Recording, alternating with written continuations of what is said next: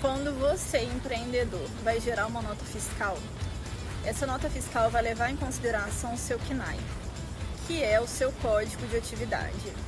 Se o seu código de atividade estiver atrelado a uma alíquota maior, você vai pagar um imposto maior sobre esse serviço ou produto que você está vendendo.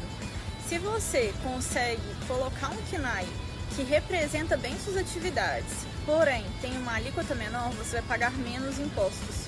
E você vai ter mais caixa para sua empresa, mais caixa para você investir, mais caixa para você gastar né, com seus gastos pessoais, mais caixa para você crescer a sua empresa.